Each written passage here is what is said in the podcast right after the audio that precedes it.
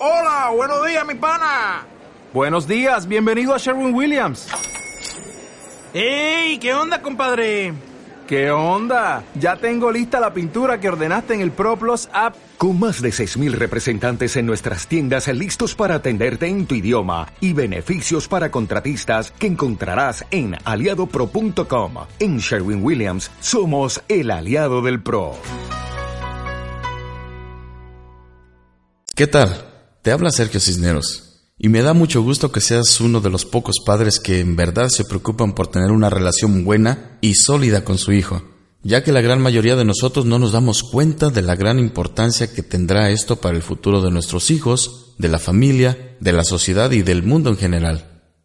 En el tiempo que llevo en contacto con la gente a través de los programas radiales que tenemos a diario en diferentes ciudades de Estados Unidos, me he dado cuenta que la mayor parte de los problemas y traumas que tiene la familia hispana y la no hispana comienzan a formarse durante su niñez y se fortalecen y se quedan como parte del individuo durante su adolescencia.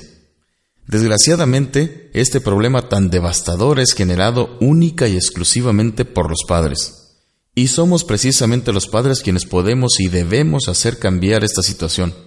Por eso es que hoy me llena de alegría el que hayas adquirido estas grabaciones, porque sé que al escuchar estos consejos y al ponerlos en práctica, tanto tú como yo vamos a estar poniendo un granito de arena para que mejore la calidad de vida de nuestros hijos y formen una sociedad y un mundo mejor.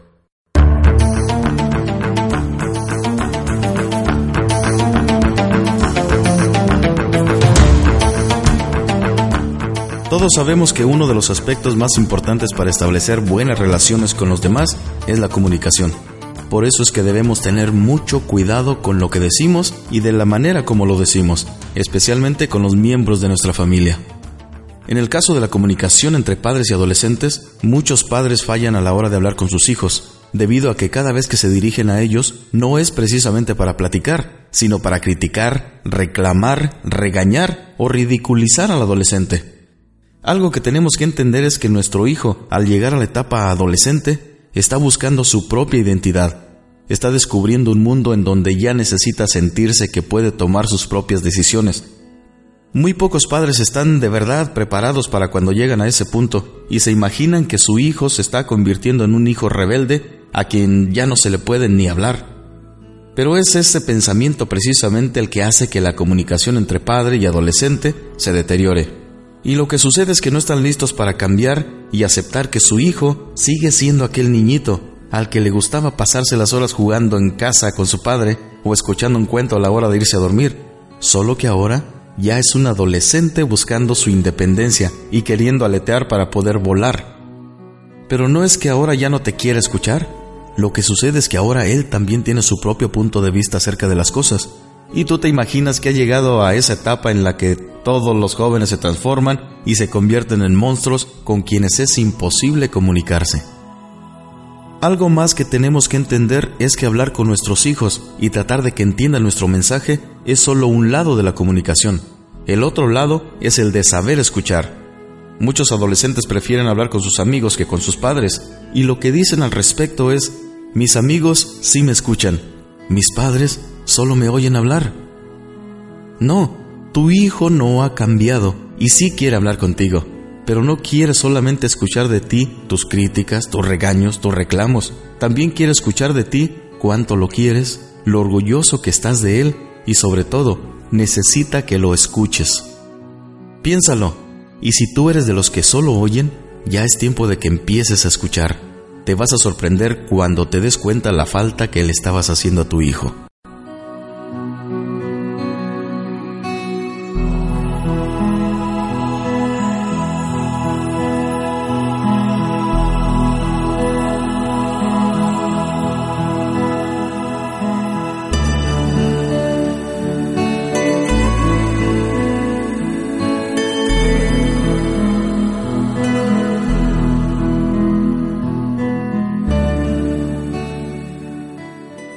Los padres quisiéramos quitarle a nuestros hijos todos los obstáculos, todos los sufrimientos, todos los problemas a los que se van a enfrentar y poder así limpiarles el camino para que su vida sea más fácil.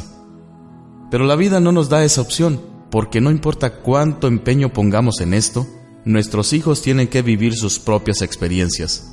Van a aprender de ellas, y no precisamente como dice el refrán, escarmentando en cabeza ajena, sino que ellos van a tener que experimentar en muchas de las cosas de la vida, algo que es de lo más natural en la vida de nuestros hijos.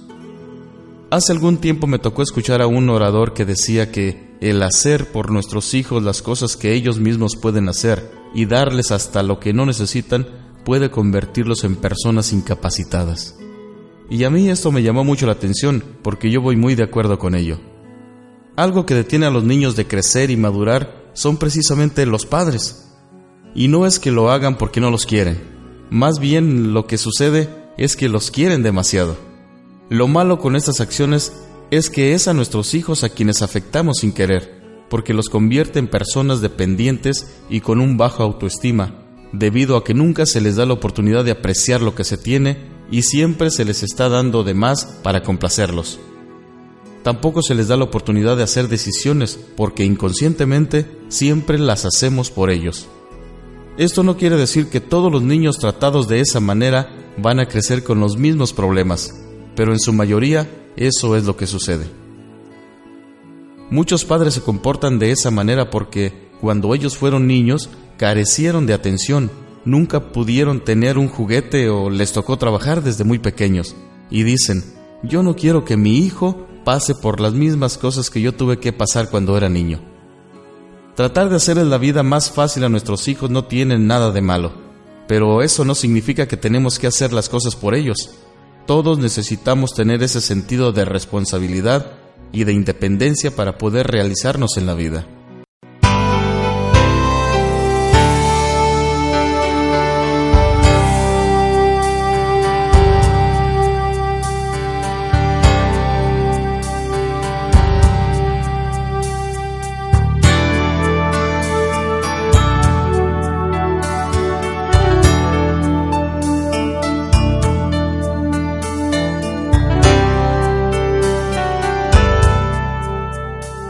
¿Qué es lo que esperas de tus hijos?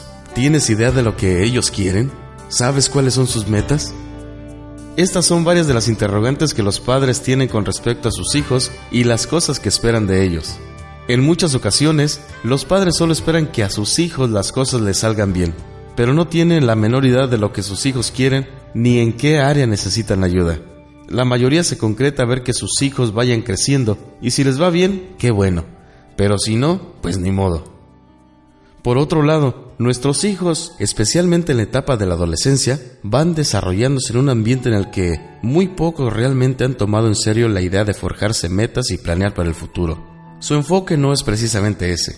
Y es ahí en donde los padres debemos de actuar como consejeros, pero sin invadir ese espacio que nuestros hijos necesitan y que consideran casi sagrado para ellos. Nuestros hijos se van a comportar y se van a desenvolver de acuerdo a las expectativas que tengamos de ellos. Pero esto es algo a lo que no le damos mucha importancia. Creemos que nuestros hijos van a salir adelante sin necesidad de consejos y que el simple hecho de ser sus padres es suficiente para ello. Hay muchos padres que su única expectativa es que sus hijos lleguen a cumplir la edad en que ya puedan trabajar para ayudar en la casa. Hay otros que esperan que sus hijos tomen posiblemente su lugar en el pequeño negocito de la familia, en el que realmente no hay mucho futuro. Por eso es que te pregunto si sabes lo que tus hijos quieren, si sabes cuáles son sus metas y más que nada, si sabes lo que estás haciendo al esperar de tus hijos muy poco. Si las expectativas que tienes de tus hijos son pequeñas y muy limitadas, entonces los resultados serán pequeños y muy limitados. En cambio, si tus expectativas son grandes y no les pones límites a lo que tu hijo puede hacer, los resultados serán también grandes y tus hijos crecerán hasta llegar a ser todos unos triunfadores.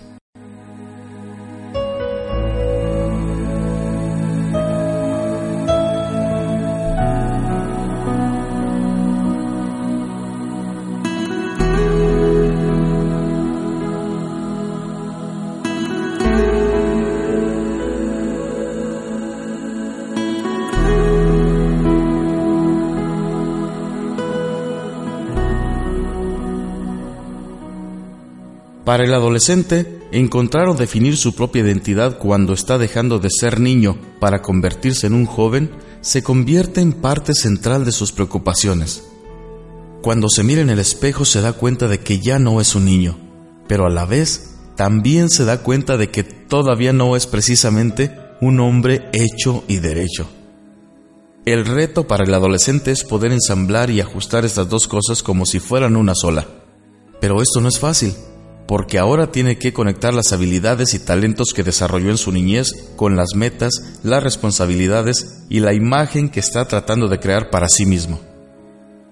Durante ese tiempo es cuando los padres, igual que los adolescentes, se encuentran en un mundo de confusiones, pensando que su hijo no está actuando de la mejor manera, y a la vez el adolescente se siente oprimido por el padre o la madre que buscan la forma de poder acoplarse con el hijo que está tratando de abrirse camino por sí solo. A esto la mayoría de las veces los padres le llaman rebeldía, pero no es otra cosa que un ser humano en busca de su independencia. A los hijos tenemos que irles soltando poco a poco las riendas de su destino. Tenemos que darles ese espacio que necesitan para su desarrollo en la vida, porque no podemos tenerlos encerrados sin darles esa libertad necesaria para su crecimiento y esperar que cuando se enfrenten a la vida lo hagan bien.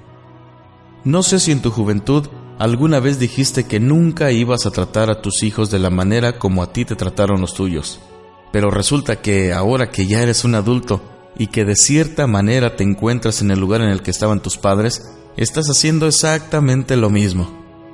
Esto es cosa muy normal, son las etapas de nuestra vida las cuales nos hacen ver y entender las cosas una vez que llegamos a ellas. Por eso, entiende a tu hijo adolescente, y no pienses que esa rebeldía la va a llevar con él por el resto de su vida. Porque algún día, cuando a él le toque ser padre, también va a estar dándole a su hijo los mismos consejos que tú le diste, los mismos que tú recibiste de tus padres.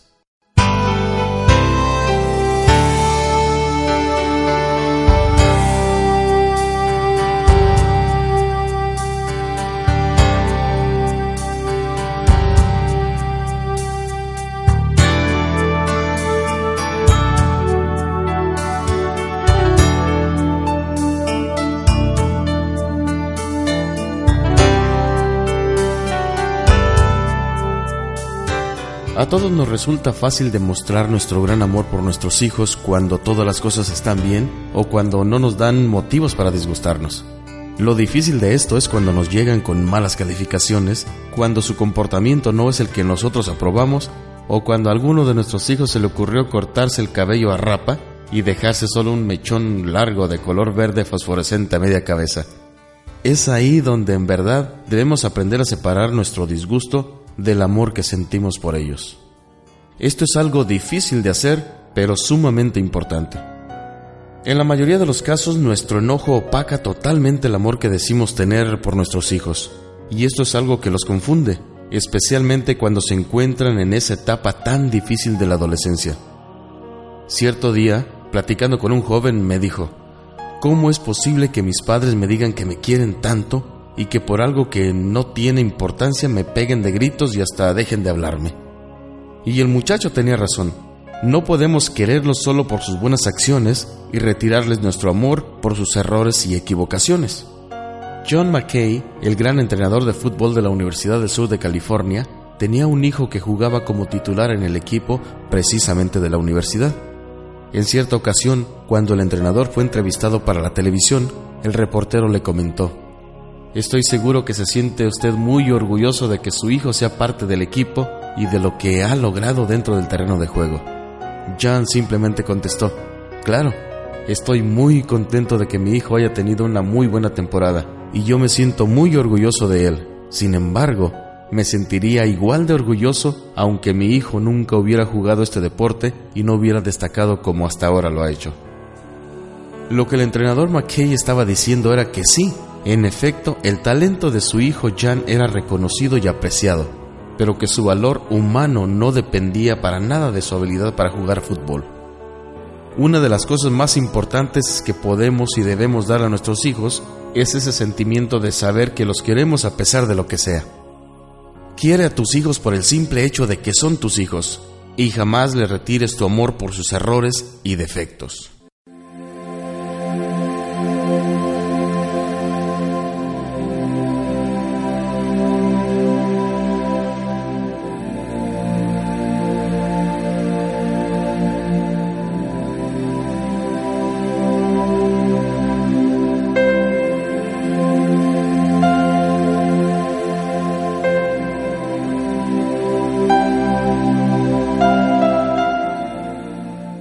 La etapa más crítica de la paternidad protectora es cuando el hijo se encuentra entre los 15 y 16 años de edad. Es en este lapso cuando los padres deben empezar a soltar un poco más las riendas del control, con la esperanza de haber cumplido bien sus funciones y de que el muchacho pueda gradualmente irse valiendo por sí mismo. Empezar a soltar las riendas se asemeja un poco a cuando por primera vez en alguna calle con muy poco tráfico, el padre o la madre detiene el carro y le dice a su hijo, pues bien, ahora tú eres quien va a manejar. Si al muchacho se le dirige bien, se le dan buenos consejos acerca de cómo es que debe de manejar y se le explican las reglas de tráfico que tiene que seguir, lo más seguro es que el muchacho se mantendrá en el camino. Si no fue así, es posible que al primer intento caiga en una zanja. Estos muchachos de 15 o 16 años quieren ponerse al volante y así, sin titubear, quieren meterse de lleno al tráfico. Se imaginan que son Mario Andretti que están en las 500 millas de Indianápolis. Pero es allí en donde los padres debemos estar listos para ayudarles a enderezar el volante. Las actividades de los adolescentes en lo que se refiere a fiestas, su manera de hablar, las salidas con su pareja y algunas otras manifestaciones sociales pueden manejarse de la misma manera como se maneja un carro conceda un poco de responsabilidad y vea cómo la toma el muchacho. Si el joven responde adecuadamente, dele más responsabilidad. De no ser así, hay que practicar un poco más y aumentar la supervisión. En ocasiones los padres contribuyen a que el adolescente actúe de manera rebelde cuando al muchacho no se le deja desenvolverse como a cualquier otro adolescente y se le quiere tener siempre encerrado o se le quiere llevar a todas partes como cuando era un pequeño imponiéndole un control inadecuado para su edad como cuando era niño.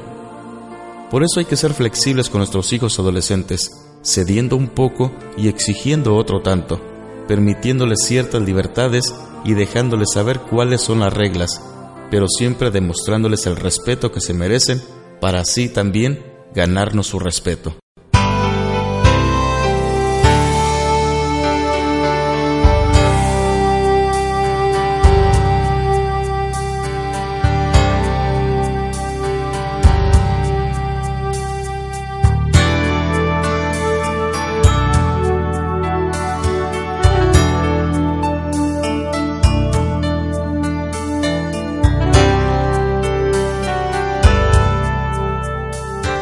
En la etapa de la niñez, cada vez que nuestros hijos tenían un problema, era con nosotros con quienes venía el niño para que le ayudáramos. Y ahí estábamos los padres dispuestos a resolverlo y a demostrar de cierta manera que nosotros nos las sabíamos de todas todas. La perspectiva del niño para con las cosas que sucedían en su mundo era precisamente esa, que sus padres eran invencibles y estarían siempre listos para salvarlo de cualquier situación, por difícil que ésta fuera. Sin embargo, cuando el muchacho se encuentra en su etapa adolescente, la perspectiva que tiene de esas mismas situaciones es muy, muy diferente. Lo que en su niñez veía como ayuda de parte de sus padres, ahora lo ve como intromisiones, como desconfianza y como una manera de ser controlado. Vaya cambio de perspectiva, ¿no? Y el problema resulta debido a que los padres en su mayoría siguen teniendo la misma perspectiva de las cosas como cuando su hijo se encontraba en la etapa de la niñez. Un adolescente me dijo en cierta ocasión, muchas veces les pregunto a mis padres si pueden darme ideas de lo que debo de hacer con cierto problema o situación difícil, pero luego, en lugar de darme ideas para resolverlo yo mismo, empiezan a tratar de resolverlo ellos. Eso me molesta hasta cierto punto, porque aunque es cierto que necesito su ayuda, también necesito encontrar las soluciones yo mismo, y tampoco quiero que me traten como a un niño. La perspectiva sobre las situaciones entre padres y niños o entre padres y adolescentes son muy diferentes, y para poder llevar la fiesta en paz y poder tener una mejor relación con nuestros adolescentes, necesitamos hacer ajustes conforme nuestro hijo vaya creciendo y entrando en la etapa más difícil y confusa de su vida. Los padres tenemos que actuar como sus consultantes y no como las personas que van a dictarles la manera como vivan su vida. Cuando tus hijos son pequeños, Tú eres quien dirige su vida, tú eres quien resuelve sus problemas, tú eres quien está siempre listo para expresar tu opinión, aunque no te la pidan. Pero cuando tu hijo es adolescente, tú eres quien escucha y da sugerencias, tú eres quien apoya pero no se entromete. Tú sigues siendo el padre, pero tu hijo no sigue siendo el niño porque ahora se ha convertido en todo un adolescente.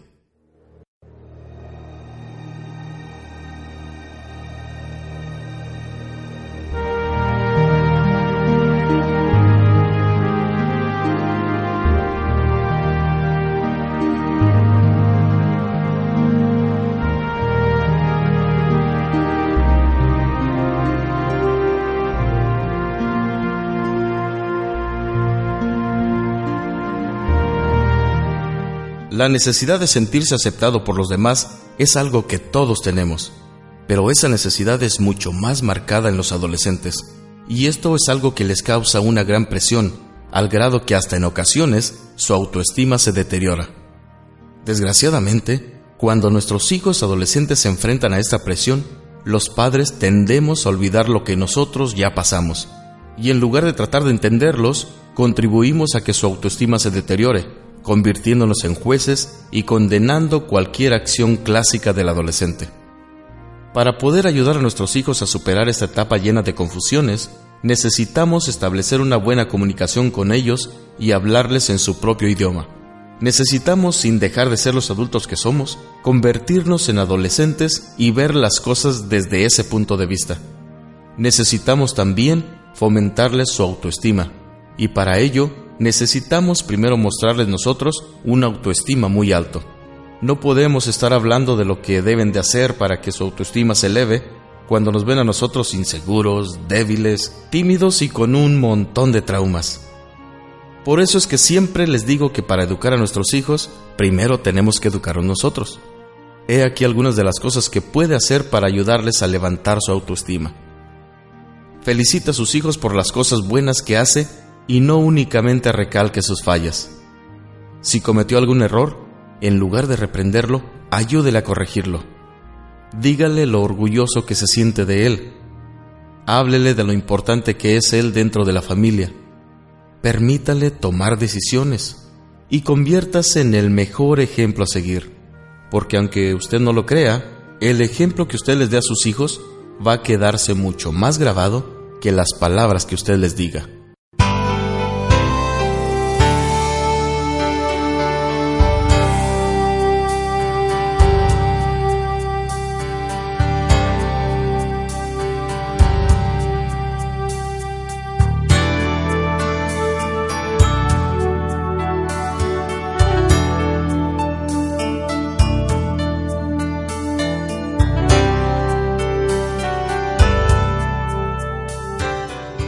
Es cierto que todos queremos que se nos respete nuestra privacidad.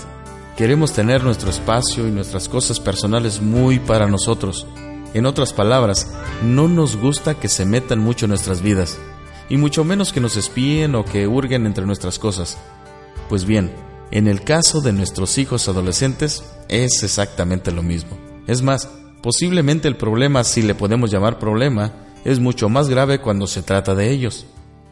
Yo creo que a todos los que tenemos hijos adolescentes nos ha sucedido en algún momento u otro que cuando queremos entrar al cuarto de nuestros hijos lo encontramos cerrado y cuando tocamos la puerta, la respuesta más común es escuchar frases como estas. ¿Quién es? ¿Qué quieres? Voy. Con su actitud pareciera como si nuestros hijos trataran de esconder algo, como si no quisieran que nos enteráramos de lo que guardan en su cuarto, que más que cuarto pareciera que fuera su escondite.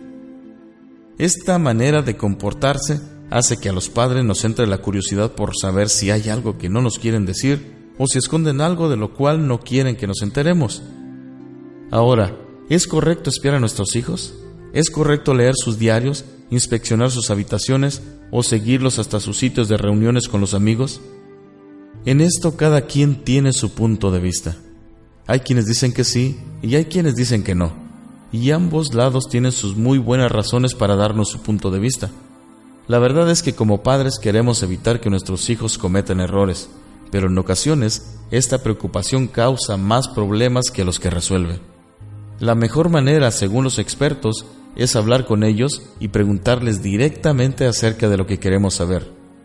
Franz Stott, directora de programas académicos en el Instituto Erickson de Chicago, Illinois, asegura que una confrontación con respeto y cariño, pero firme, es mucho mejor que espiar y hurgar entre las cosas de nuestros hijos.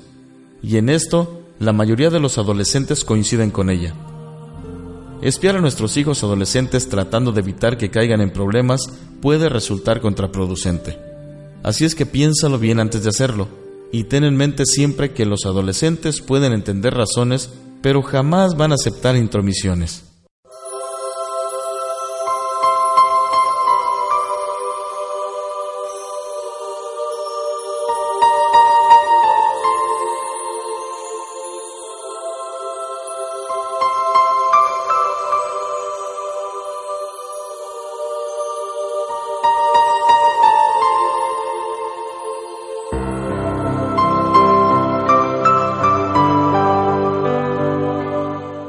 Una de las características de la etapa de la adolescencia es el deseo de pertenecer a un grupo y ser aceptado por él.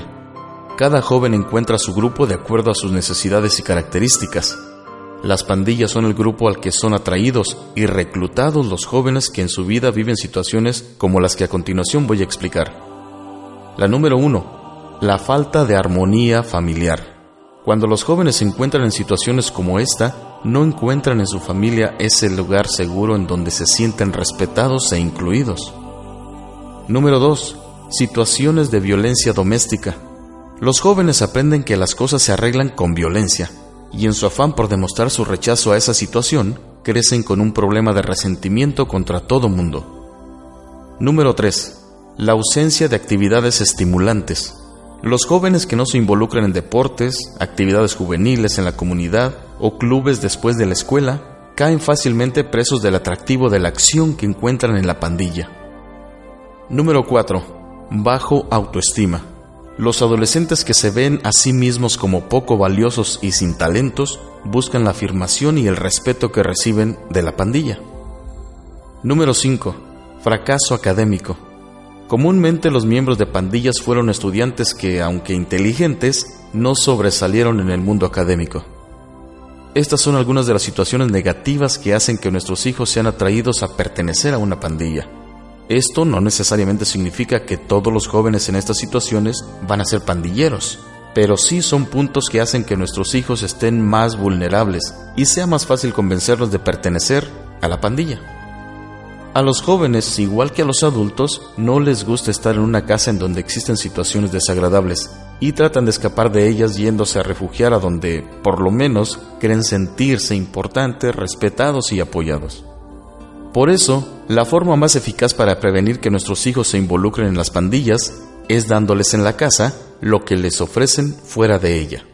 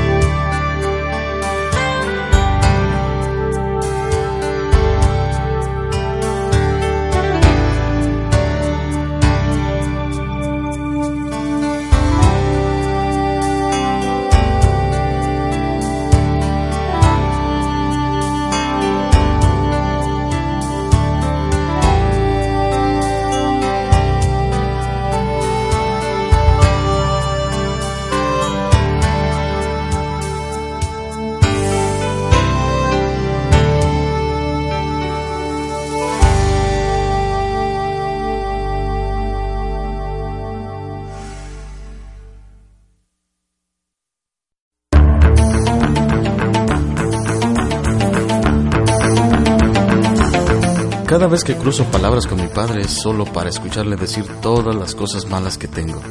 Jamás me ha felicitado por haber sido el mejor jugador en mi equipo, tampoco se ha dado cuenta que soy muy buen dibujante, ni que en varias ocasiones he podido ganar un buen lugar en mi escuela por algún proyecto que se nos encomendó. La verdad es que yo prefiero evitar el hablar con mi padre.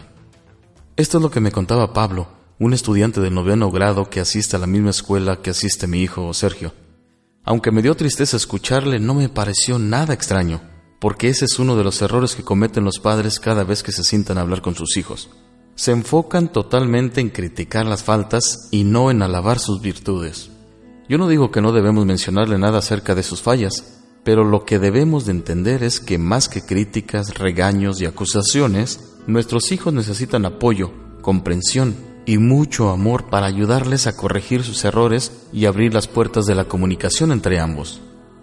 No sé si te habrás dado cuenta, pero en la mayoría de los hogares, las pocas veces en que padres y adolescentes cruzan palabras es porque el padre quiere hablar de algo que anda mal con el joven, y a consecuencia, la plática termina siempre en discusión y con un distanciamiento más grande que el que había anteriormente.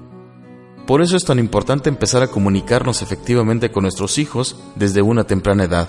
Y esa comunicación a la que me refiero no es la comunicación que critica, que regaña y que impone sus reglas. A lo que yo me refiero es a la comunicación que escucha, que entiende y que muestra interés por las cosas de nuestros hijos. A todos se nos olvida que ellos también tienen cosas que les preocupan intereses personales, situaciones en las que, aunque necesitan ayuda, no quieren que nosotros, los padres, las arreglemos por ellos. Así es que la próxima vez que hables con tu hijo, recuerda que para poder establecer una buena comunicación con él, debes de empezar por escuchar.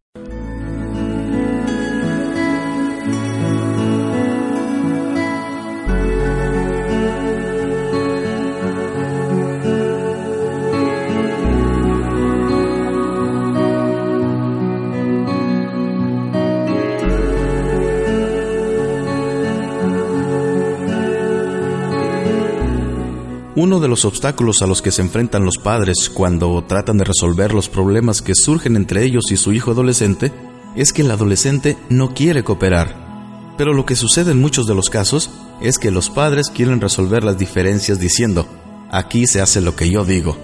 O diciendo también, tienes que seguir las reglas porque yo soy tu padre y soy yo quien dice la última palabra. Tratar de arreglar los problemas de esa manera, lejos de ayudar, pone una barrera entre el padre autoritario y el adolescente que, como ya lo hemos mencionado anteriormente, ahora tiene sus propios puntos de vista acerca de las cosas.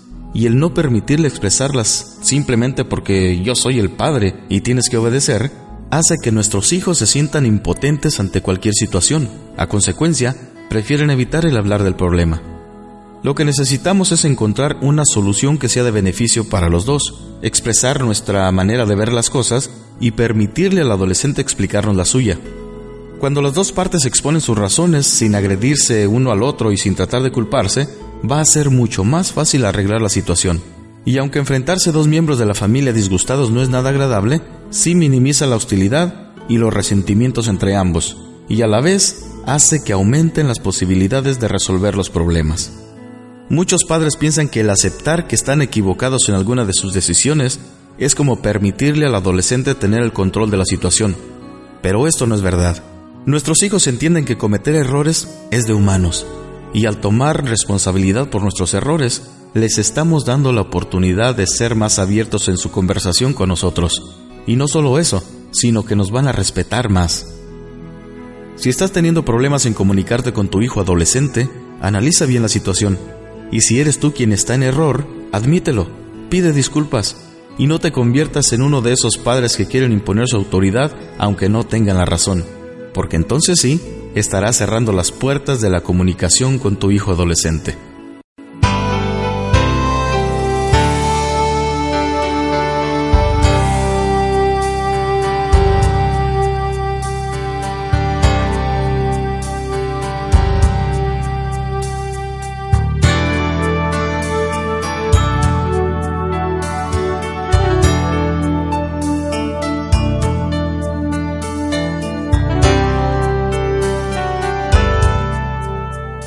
Hablarle de disciplina a nuestros hijos es muy fácil. Decirles que no fumen o que no tomen bebidas alcohólicas tampoco tiene nada de difícil. Es más, muchos les hablamos a nuestros hijos casi presumiéndoles de cuando nosotros teníamos su edad y les decimos, no, mi hijo, cuando yo estaba de tu edad ni siquiera me pasaba por la mente tomarme una cerveza. O si no, les decimos, cuando yo tenía tu edad, yo sí que era responsable. Lástima que nunca me llegó la oportunidad. Sí, hablarles es muy fácil. Decirles que no hagan esto o aquello porque no está bien, lo decimos hasta sin pensar. Sin embargo, en muchas ocasiones lo que nuestros hijos ven en nosotros es totalmente lo contrario a lo que les hablamos. Esperamos que entiendan lo que hablamos, pero a la vez queremos que no hagan lo que les mostramos con nuestros ejemplos. Qué bueno que la cosa funcionara así, pero la verdad es otra. Nuestros hijos aprenden mucho más de las cosas que ven que de las cosas que escuchan, especialmente si las escuchan de sus padres a manera de sermón. Hace poco escuché una plática acerca del jugador profesional de golf Tommy Bolt, quien es conocido por su manera de jugar ese deporte, así como también es muy popular por tener un temperamento muy difícil. Cierto día, mientras impartía una clase de golf a un grupo de golfistas aficionados, Bolt trató de mostrarles que su temperamento agresivo y descontrolado no era lo único que él tenía, sino que también tenía su lado tierno y para eso invitó a su hijo de 14 años, que ahí se encontraba, para que sirviera como ejemplo de lo que él le había enseñado al muchacho. Mi hijo, ven, muéstrales a estas amables personas lo que yo te he enseñado, dijo Bolt. Y entonces el muchacho muy obedientemente empezó a gritar y a maldecir. Luego, de la mochila tomó un par de palos de golf y los aventó lejos, mientras seguía maldiciendo a todo mundo. El ejemplo que les damos a nuestros hijos es mucho más fuerte que las palabras que les decimos. Por eso es que debemos de convertirnos en el mejor ejemplo a seguir, porque la imagen que les estés proyectando a tus hijos también vale más que todas las palabras que les digas.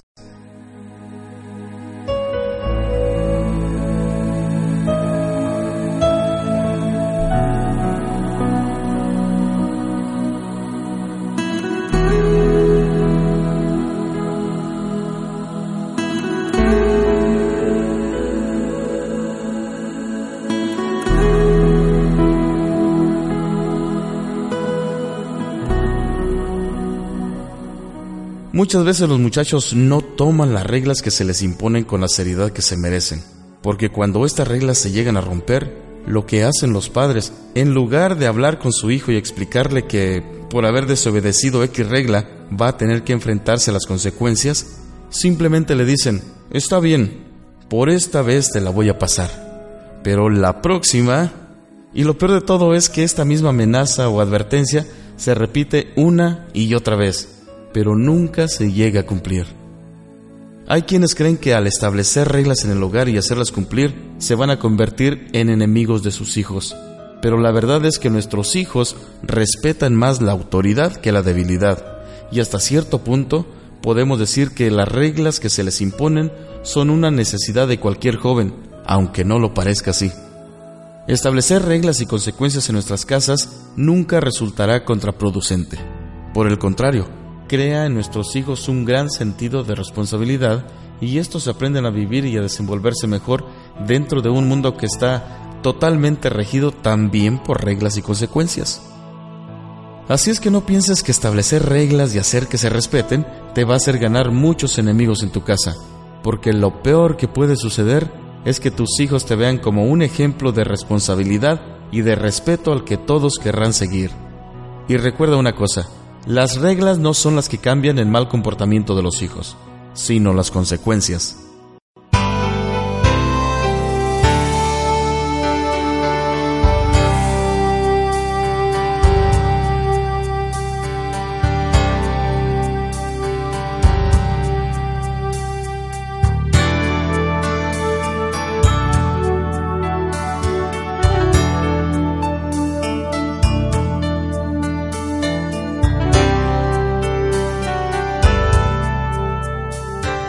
¿De qué manera podemos hablarle de sexualidad a nuestros hijos y cuándo es el mejor momento para hacerlo? A la mayoría de nosotros nos cuesta trabajo hablar de sexo con nuestros hijos.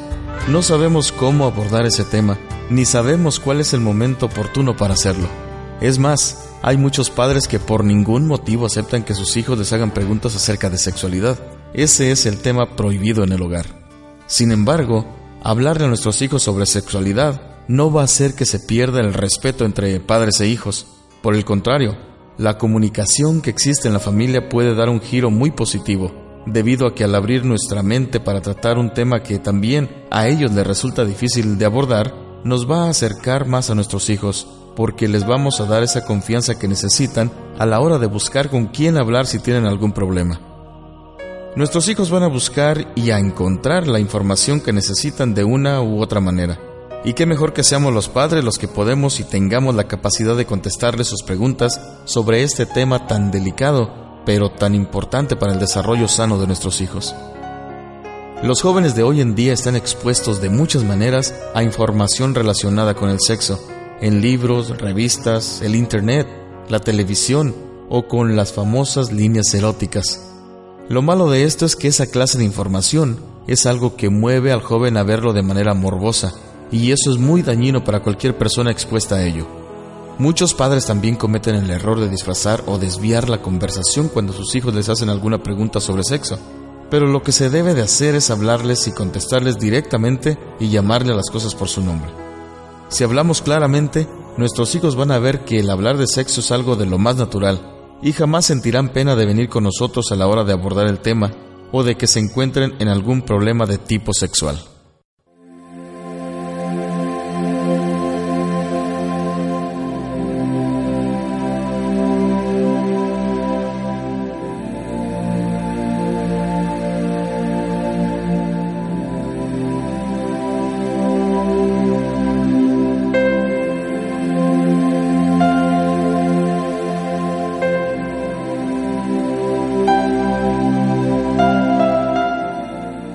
Sexualidad es algo que viene unido al ser humano y es algo tan natural como comer o dormir y cada vez se permite más hablar y aprender sobre este tema. Una persona me preguntó en cierta ocasión, pero ¿qué no los padres debemos de tener muchos estudios para poder hablar con nuestros hijos acerca de ello? No necesariamente. Si bien es cierto que entre mejor preparados estemos los padres, mejor vamos a poder educar a nuestros hijos, también es cierto que mucho de lo que se va aprendiendo sobre este tema es por experiencia propia. Para hablar sobre la sexualidad no es tan importante el conocimiento en sí, sino una actitud positiva y el deseo de tener una comunicación abierta, directa y muy sincera. La adolescencia es una etapa en la que los amigos juegan un papel muy especial. Y cuando los padres no les damos la confianza a nuestros hijos, de manera que puedan hablar con nosotros de cualquier tema, buscan en las amistades la respuesta a muchas de sus dudas, en este caso acerca de la sexualidad. Lo irónico de todo esto es que buscan esas respuestas con amigos que son también adolescentes y que en muchos casos saben de sexualidad lo mismo o tal vez menos que ellos. Por eso es tan importante tener una relación de confianza con nuestros hijos somos los padres los que mejor podemos aconsejarles. Y si existe una adecuada comunicación familiar, podrá hablarse de sexo con naturalidad con el hijo o la hija a una edad temprana, para que así se pueda comprender la sexualidad de una manera clara y sana a lo largo de toda la vida.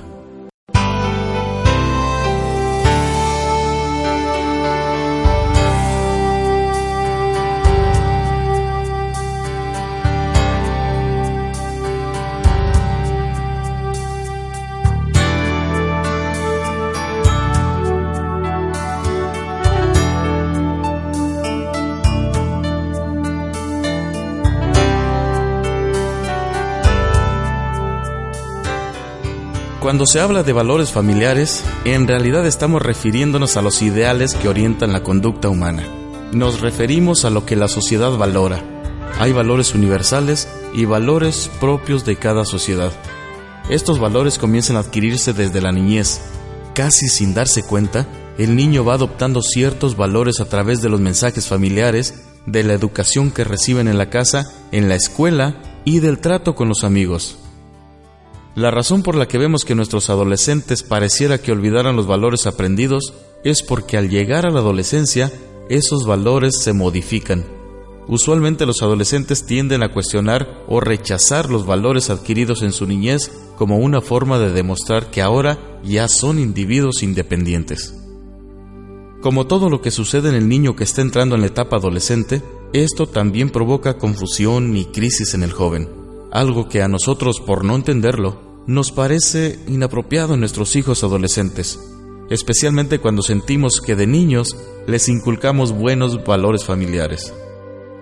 Alguien me preguntó en cierta ocasión, ¿es verdad que nuestra conducta sería un desastre si no tuviéramos valores? Por supuesto que sí. Los valores nos sirven como guías y apoyos para dirigir nuestra conducta. Las diferentes sociedades y culturas tienen sus propios valores y los integrantes de ellas generalmente viven de acuerdo con esos valores. Cuando se ignoran, ya sea a propósito o sin la intención de hacerlo, la conducta es reprobada o castigada por los demás. Por eso la importancia de inculcarles buenos valores a nuestros hijos, y de esto, como todas las cosas que les enseñamos desde pequeños en nuestros hogares, nosotros los padres somos quienes tenemos totalmente la responsabilidad de hacerlo. No te preocupes tanto si ves que tu hijo adolescente ha cambiado un poco con respecto a los valores que le enseñaste. Por el contrario, alégrate de haberle enseñado bien cuando niño, porque eso le marcó el camino que ahora está siguiendo para tomar sus propias decisiones y a la vez desarrollar sus propios valores familiares.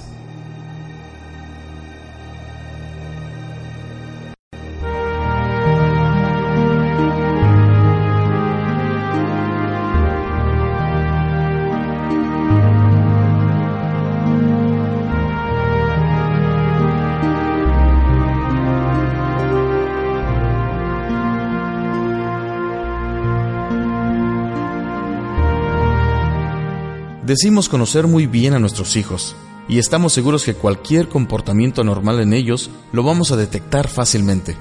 Pero a veces es esa confianza que sentimos la que no nos deja ver situaciones peligrosas en nuestros hijos. Lo más común entre los padres de familia es pensar que sus hijos no fuman, que no toman licor o que no usan drogas. Pero tenemos que ser realistas y tenemos que entender que mucho más que antes, nuestros hijos están expuestos a todo ello y de que en ocasiones la presión de los amigos o la misma tentación de los jóvenes los lleva a probar con cualquiera de estas cosas. Ahora, ¿qué podemos hacer o cómo podemos darnos cuenta si nuestros hijos están usando alguna droga? Bueno, hay cosas y comportamientos que nos dejan ver esto. Por ejemplo, una de estas señales es cuando alguno de tus hijos pierde la comunicación en la familia. Generalmente los jóvenes drogadictos se vuelven silenciosos y ya no disfrutan de la convivencia con la familia. Otra señal es cuando sorpresivamente cambian de amigos. Sus salidas son exclusivamente con esos amigos y no hacen otra cosa que estar pendientes de las llamadas de esos amigos. También cuando su actitud se vuelve rara y empiezan a actuar de forma extraña. Lo que sucede con esto es que ellos también perciben las cosas de manera extraña y es por eso que actúan de esa manera. El que tu hijo duerma mucho de día y se desvele mucho o salga por las noches puede ser también otra indicación de que está en problemas de drogas. Como padres debemos de verdad conocer a nuestros hijos. Debemos poner mucha atención a su comportamiento y sobre todo debemos de pasar mucho tiempo con ellos, porque gran parte del problema de las drogas en los adolescentes es precisamente el sentirse que están solos. Cuida a tus hijos, apóyalos, entiéndelos guíalos y dales todo el amor que puedas. Esto te ayudará a minimizar el peligro de que caigan en el mundo de las drogas.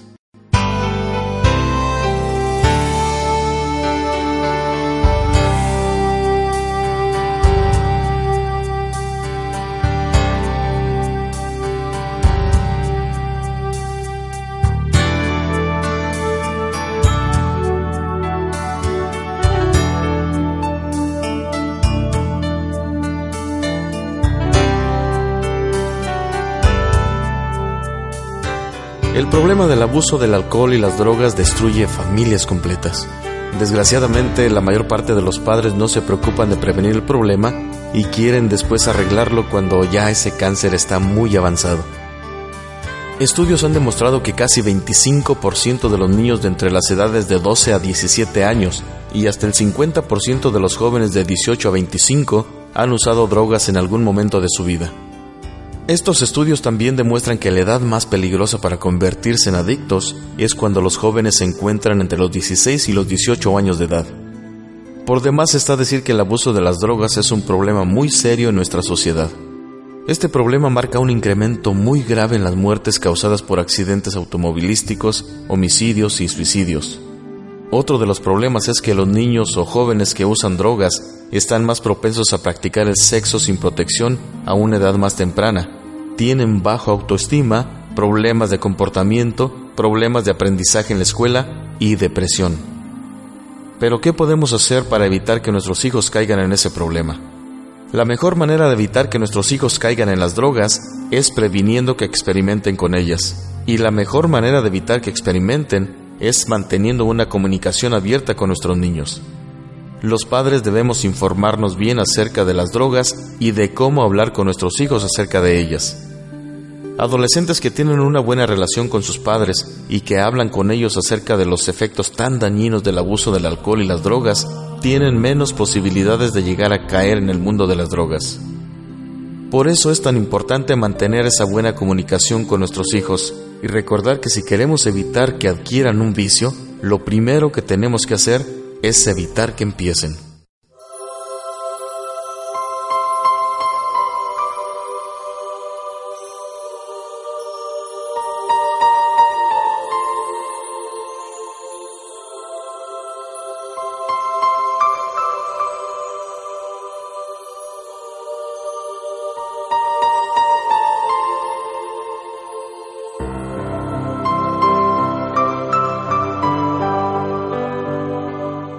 Hay problemas a los que nos enfrentamos los padres que son particularmente difíciles de resolver por uno mismo. Y es ahí en donde sin pérdida de tiempo debemos de buscar ayuda profesional. Muchas veces creemos tener la solución para X problema e insistimos en querer arreglarlo nosotros mismos. Pero el resultado no siempre es el que queremos y lo que sucede es que permitimos que el problema se haga más grande. Algunas de las situaciones en donde debemos de buscar esa ayuda profesional son situaciones como estas. El uso de alcohol y drogas. Las familias que se enfrentan a esta realidad deben de buscar ayuda lo más pronto posible, ya que de no hacerlo, permiten que el uso del alcohol o de las drogas se arraigue más en la persona. Hay que recordar que entre más pronto se trabaje con el joven, menos difícil será rehabilitarlo. Otro de los problemas graves que deben de tratarse de inmediato es el problema de la depresión. En esta etapa de la vida, los jóvenes son mucho más susceptibles a la depresión. Su autoestima es muy vulnerable y en ocasiones los estados depresivos pueden llegar a niveles muy serios. Y es que, como ya lo he mencionado anteriormente, están pasando por un periodo de confusiones, tratando de encontrarse a sí mismos. Pertenecer a una pandilla es otro de los problemas que requiere de ayuda profesional inmediata. Es muy difícil para un padre tratar de hacerle entender a un joven quien ya se siente un adulto y se cree independiente acerca de los peligros que corren siendo miembros de una pandilla. Esta clase de problemas no se pueden solucionar mediante la implementación de reglas y consecuencias únicamente. Muchas familias se dañan de una forma dramática tratando de negar que existen estos problemas o tratando de solucionarlos ellos mismos. Por eso, antes de que situaciones como esta se conviertan en problemas graves, debemos de buscar la ayuda profesional lo antes posible, para no permitir que el problema arruine la vida no solo de nuestros hijos, sino la nuestra también.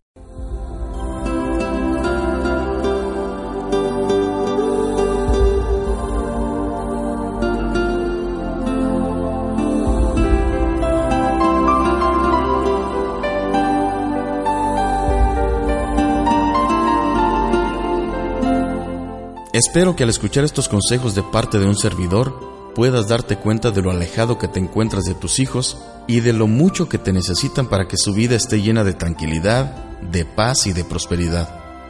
Los padres somos la influencia más grande en la vida de nuestros hijos y es por eso que la preparación por parte de nosotros es sumamente importante. Recuerda que para ser maestro, primero tienes que convertirte en alumno y para ello necesitas ser un estudiante que siempre esté en busca de información que te ayude a entender mejor a tus hijos y así saber cómo lidiar con esos cambios aparentemente repentinos y bruscos que se están presentando en ellos. Si al adquirir estas grabaciones tu idea es la de obtener sabiduría para ayudar a tus hijos a salir adelante y hacer de ellos hombres de bien, te felicito. Y a la vez te agradezco el haberlas adquirido. Pero no solo a nombre mío, sino a nombre de tus hijos también porque esto demuestra que eres un padre que está buscando la mejor manera de preparar a sus hijos no para enfrentarse al mundo en el que vivimos, sino para cambiarlo y hacerlo un mejor lugar para vivir.